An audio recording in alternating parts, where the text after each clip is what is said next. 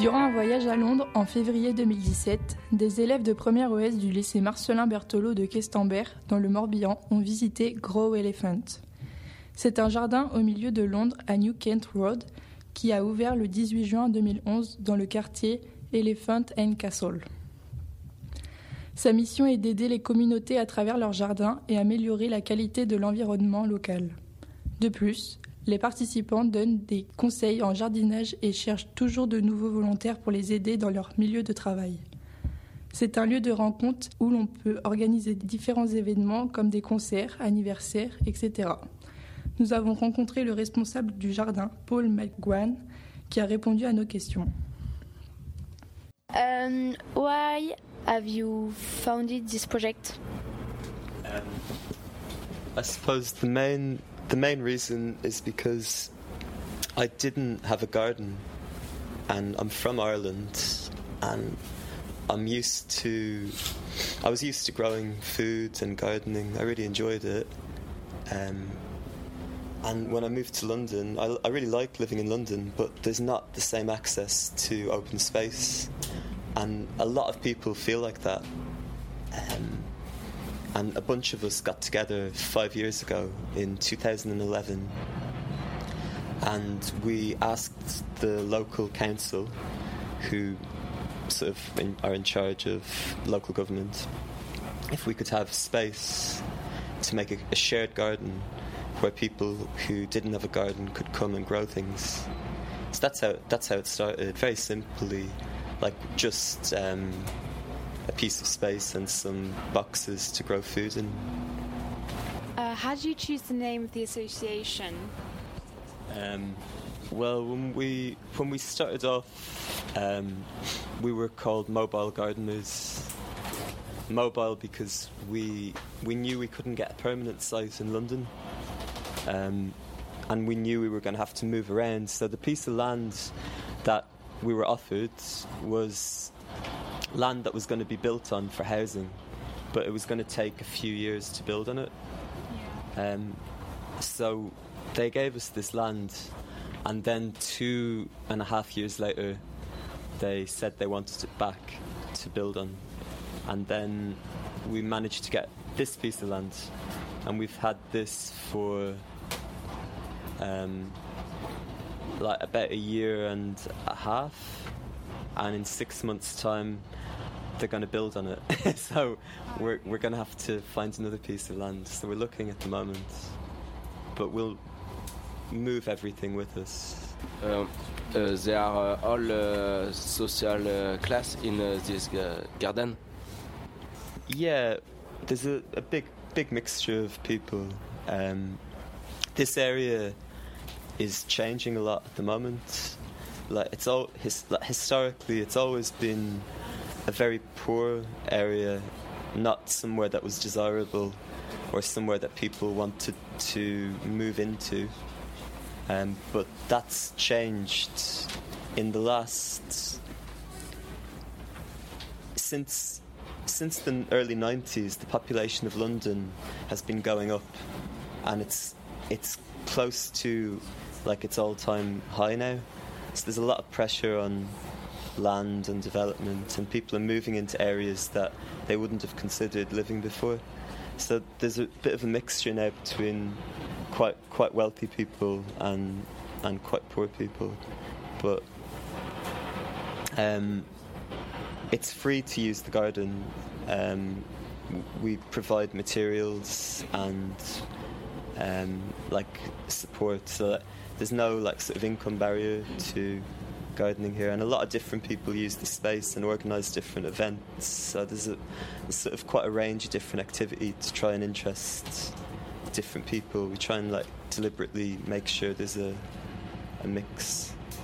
Um, and gardening is something that isn't specific to any one social class. You know, it's like a cultural activity that you know cuts across those boundaries, I suppose.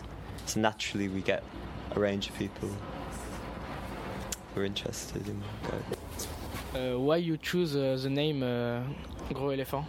that question properly the last time. Because yeah, the the name Grow Elephant. Um, well, the area is called Elephant and Castle, um, which is a very unusual name for a place.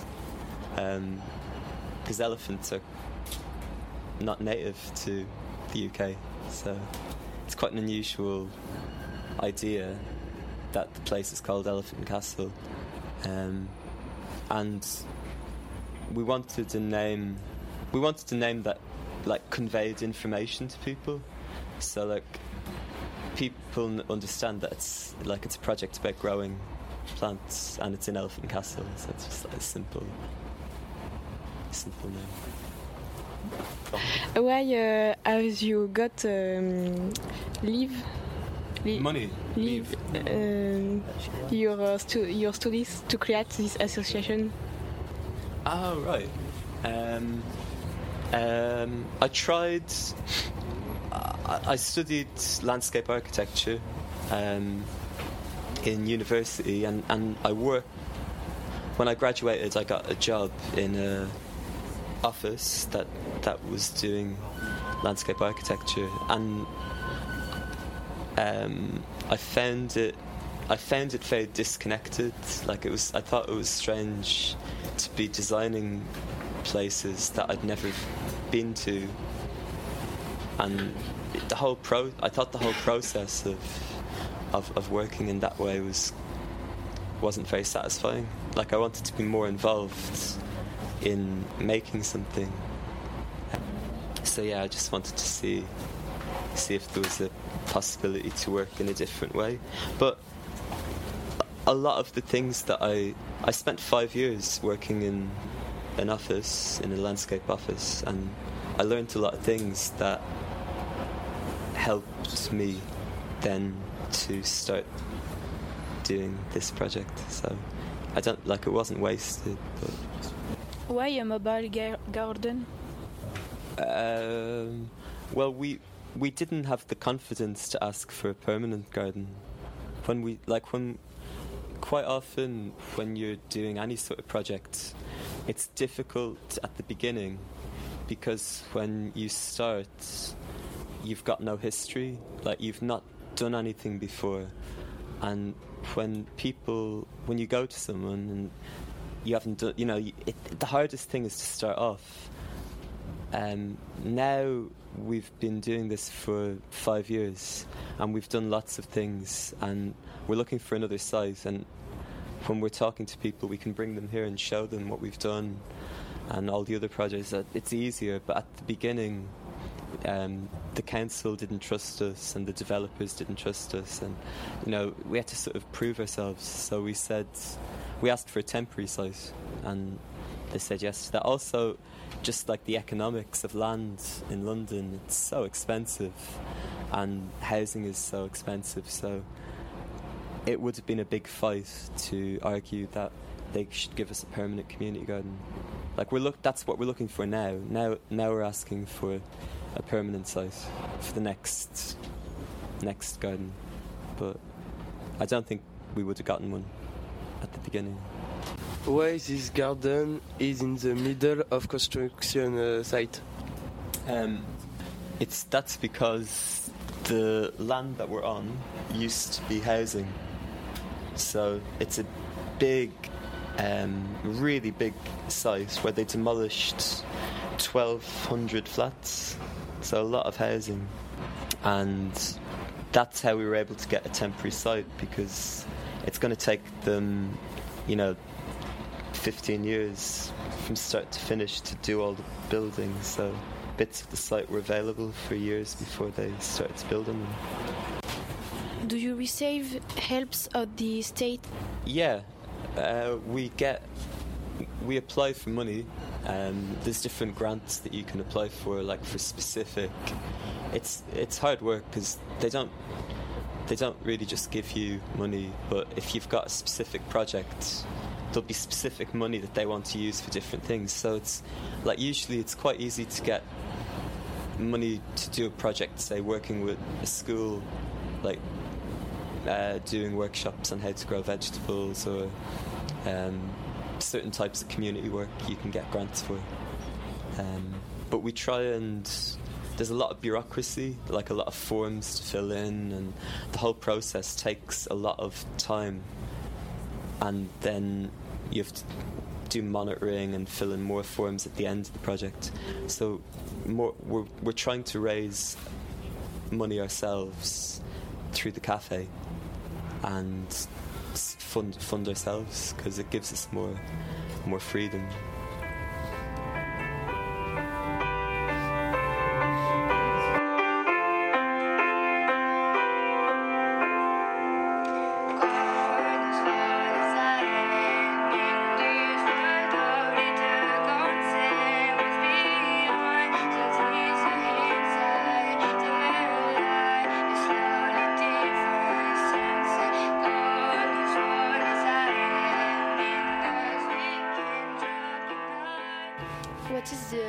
Global cost of this project? It's a hard, it's hard, hard question to answer. Um, like in a lot of ways, like a lot of, a lot of the things that we've done here don't make financial sense. Like we've sort of, we're operating in a way slightly outside the normal system of of giving everything a cost. So, for example, the land that we're on um, is very valuable development land, but we don't pay rent for it. That was one of the conditions that we agreed when we said we'd take the project on.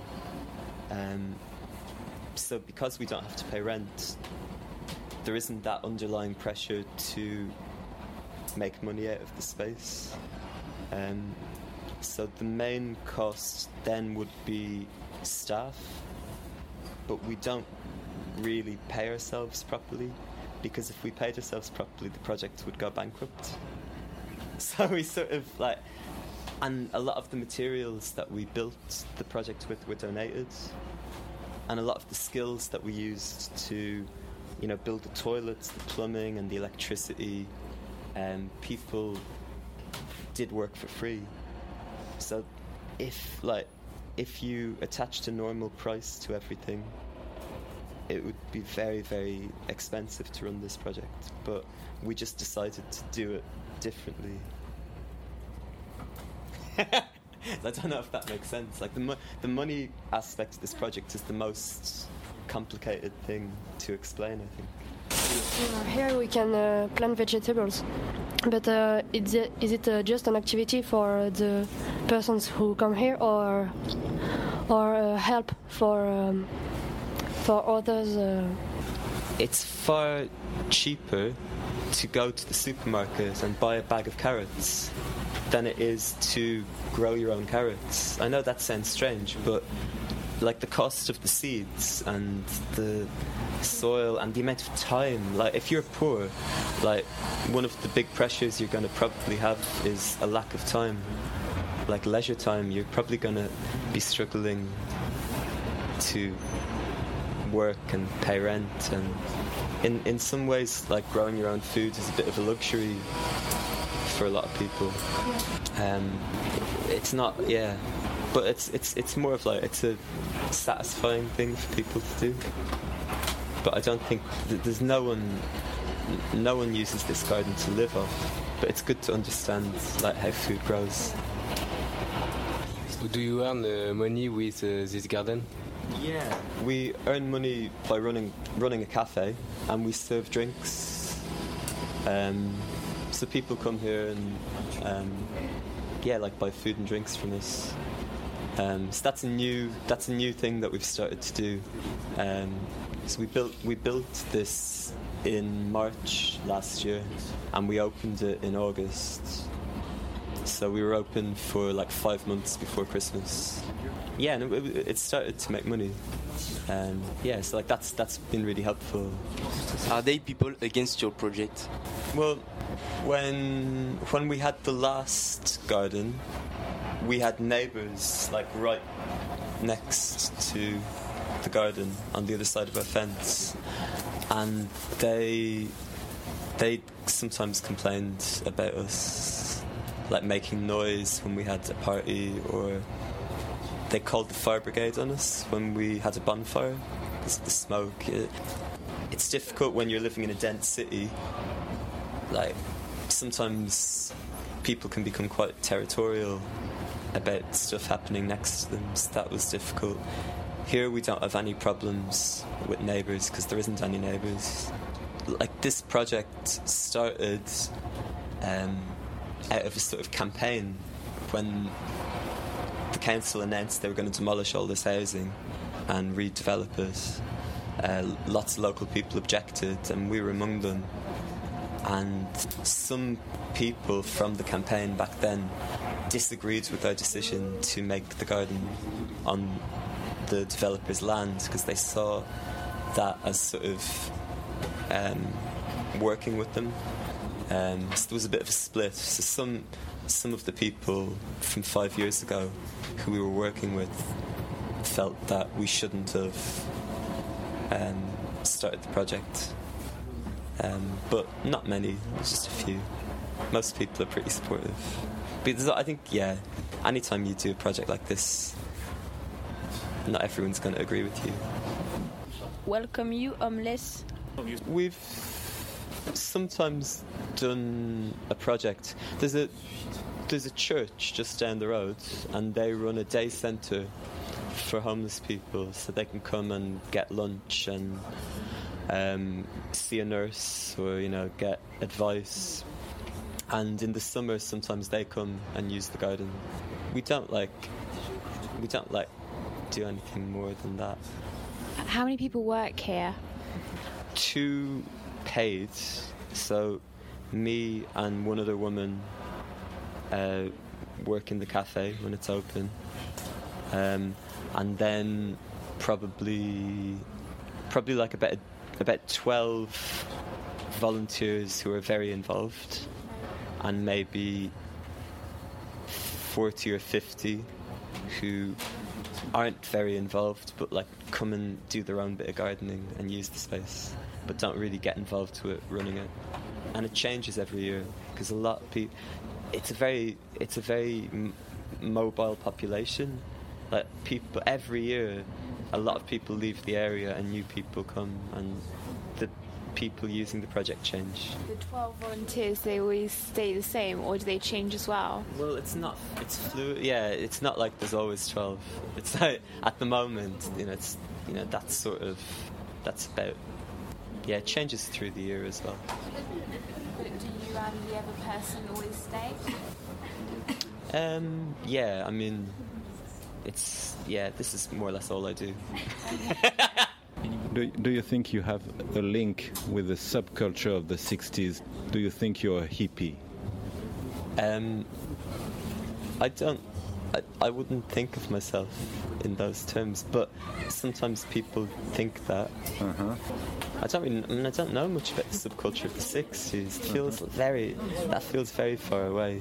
Like I think, I think there's always in London. There's always been a lot of different cultures happening simultaneously, and there's always been interesting, like there's always you know there's always people making use of spaces in unusual ways and organizing sort of social scenes and parties like doing things. In I, you know I sort of see I see this project as being part of a network of other stuff that's happening in London that isn't about gardening but is actually more about like a sort of social project but like I wouldn't I wouldn't have ever thought of um, it in more terms.